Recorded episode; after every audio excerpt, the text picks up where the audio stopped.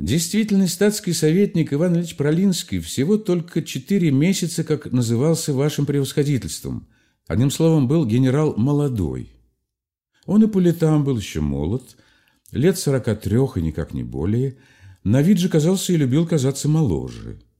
Это был мужчина красивый, высокого роста, щеголял костюмом и изысканной солидностью в костюме, с большим умением носил значительный орден на шее, умел еще с детства усвоить несколько великосветских замашек и, будучи холостой, мечтал о богатой и даже великосветской невесте. Он о многом еще мечтал, хотя был далеко не глуп. Подчас он был большой говорун и даже любил принимать парламентские позы. Происходил он из хорошего дома, был генеральский сын и белоручка, в нежном детстве своем ходил в бархате и батисте, воспитывался в аристократическом заведении и хоть вынес из него немного познаний, но на службе успел и дотянул до генеральства. Начальство считало его человеком способным и даже возлагало на него надежды.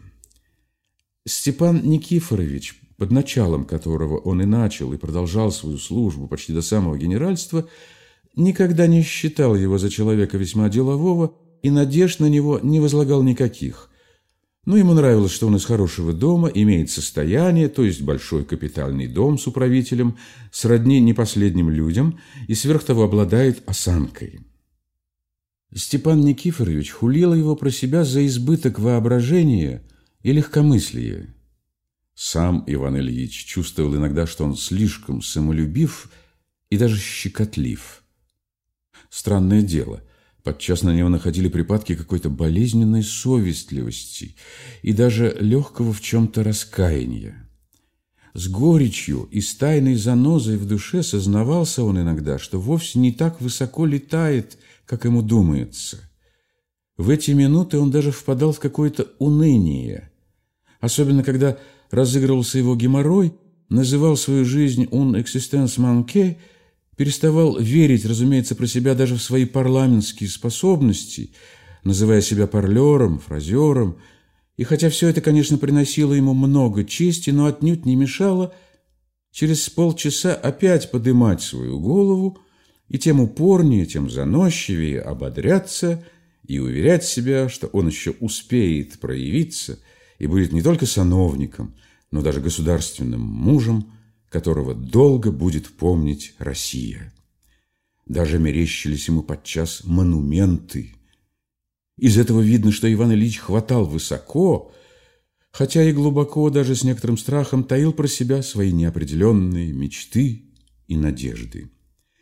Одним словом, человек он был добрый и даже поэт в душе. В последние годы болезненные минуты разочарования стали было чаще посещать его.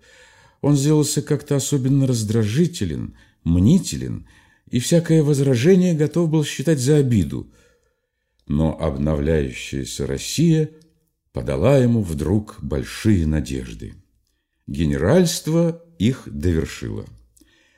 Он воспрянул, он поднял голову. Он вдруг начал говорить красноречиво и много, говорить на самые новые темы, которые чрезвычайно быстро и неожиданно усвоил себе до ярости. Он искал случая говорить, ездил по городу и во многих местах успел прослыть отчаянным либералом, что очень ему льстило. В этот же вечер, выпив бокала четыре, он особенно разгулялся. Ему захотелось переубедить во всем Степана Никифоровича, которого он перед этим давно не видал и которого до сих пор всегда уважал и даже слушался. Он почему-то считал его ретроградом и напал на него с необыкновенным жаром. Степан Никифорович почти не возражал, а только лукаво слушал, хотя тема интересовала его. Иван Ильич горячился и в жару воображаемого спора чаще, чем бы следовало, пробовал из своего бокала. Тогда Степан Никифорович брал бутылку и тотчас же добавлял его бокал, что неизвестно почему начало вдруг обижать Ивана Ильича, тем более, что Семен Иванович Шипуленко, которого он особенно презирал, и сверх того даже боялся за цинизм и за злость его, тут же сбоку приковарно молчал и чаще, чем бы следовало, улыбался. Они, кажется, принимают меня за мальчишку, мелькнуло в голове Ивана Ильича. Нет, пора. Давно уж пора было, продолжал он с азартом. Слишком опоздались. И, на мой взгляд, гуманность – первое дело. Гуманность с подчиненными, памятуя, что и они человеки. Гуманность все спасет и все вывезет. Хи-хи-хи, послышалось со стороны Семена Ивановича. «Да что же, однако ж, вы нас так распекаете?» – возразил, наконец, Степан Никифорович, любезно улыбаясь. «Признаюсь, Иван Ильич, до сих пор не могу взять в толк. Что вы изволили объяснять? Вы вставляете гуманность. Это значит человеколюбие, что ли?» «Да, пожалуй, хоть и человеколюбие. Я... И позвольте, сколько могу судить, дело не в одном этом. Человеколюбие всегда следовало. Реформа же этим не ограничивается». Поднялись вопросы крестьянские, судебные, хозяйственные, откупные, нравственные и, и, и без конца их, этих вопросов. И все вместе, все разом может породить большие, так сказать, колебания. Вот мы про что опасались. Не об одной гуманности. Да-с, дело поглубже, заметил Семен Иванович. Очень понимаю-с, и позвольте вам заметить, Семен Иванович, что я отнюдь не соглашусь отстать от вас в глубине понимания вещей, язвительно и чересчур резко заметил Иван Ильич. Но, однако ж, все-таки возьму на себя смелость заметить и вам, Степан Никифорович, что вы тоже меня вовсе не поняли. Не понял. А между тем я именно держусь и везде провожу идею, что гуманность и именно гуманность с подчиненными от чиновника до писаря, от писаря до дворового слуги, от слуги до мужика, гуманность, говорю я, может послужить, так сказать, краеугольным камнем предстоящих реформ и вообще к обновлению вещей. Почему? Потому. Возьмите силлогизм. Я гуманин, следовательно, меня любят. Меня любит, стало быть, чувствует доверенность. Чувствует доверенность, стало быть, веруют. Веруют, стало быть, любят. Э, то есть нет, я хочу сказать, если веруют, то будут верить и в реформу. Поймут, так сказать, самую суть дела. Так сказать, обнимутся нравственно и решат все дела дружески, основательно. Чего вы смеетесь, Семен Иванович, непонятно? Степан Никифорович молча поднял брови. Он удивлялся. «Э, «Мне кажется, я немного лишнего выпил», — заметил ядовито Семен Иванович. «А потом и тук на соображение, некоторое затмение в умес». Ивана Ильича передернуло.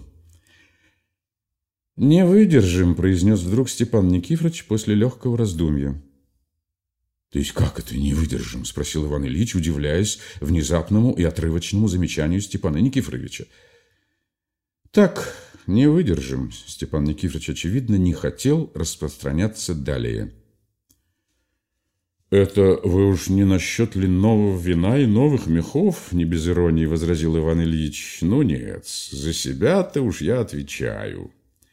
В эту минуту часы пробили половину двенадцатого. «Сидят, сидят, да и едут», — сказал Семен Иванович, приготовляясь встать с места. Но Иван Ильич предупредил его, тотчас встал из-за стола и взял с камина свою соболью шапку. Он смотрел, как обиженный. «Так как же, Семен Иванович, подумаете?» — сказал Степан Никифорович, провожая гостей. «Насчет квартирки-то-с? А подумаю, подумаю-с. А что надумаете, так уведомьте поскорее». «Все о делах», – любезно заметил господин Пролинский с некоторым заискиванием и поигрывая своей шапкой. Ему показалось, что его как будто забывают. Степан Никифорович поднял брови и молчал в знак того, что не задерживает гостей. Семен Иванович торопливо откланялся. «А, ну, после этого как хотите, коли не понимаете простой любезности», – решил про себя господин Пролинский – и как-то особенно независимо протянул руку Степану Никифоровичу. В передней Иван Ильич закутался в свою легкую дорогую шубу, стараясь для чего-то не замечать истасканного енота Семена Ивановича, и оба стали сходить с лестницы. «Наш старик как будто обиделся», — сказал Иван Ильич, молчавшему Семену Ивановичу. Нет, от чего же, отвечал тот спокойно и холодно. Холоп, подумал про себя Иван Ильич. Сошли на крыльцо. Семен Ивановичу подали его сани серым неказистым жеребчиком. «Кой черт! Куда же Трифон девал мою карету?» — вскричал Иван Ильич, не видя своего экипажа. Туда-сюда кареты не было. Человек Степана Никифоровича не имел об ней понятия. Обратились к Варламу, кучеру Семена Ивановича, и получили в ответ, что все стояло тут, и карета тут же была, а теперь вот и нет. Скверный анекдот произнес господин Шипуленко. «Хотите, довезу?»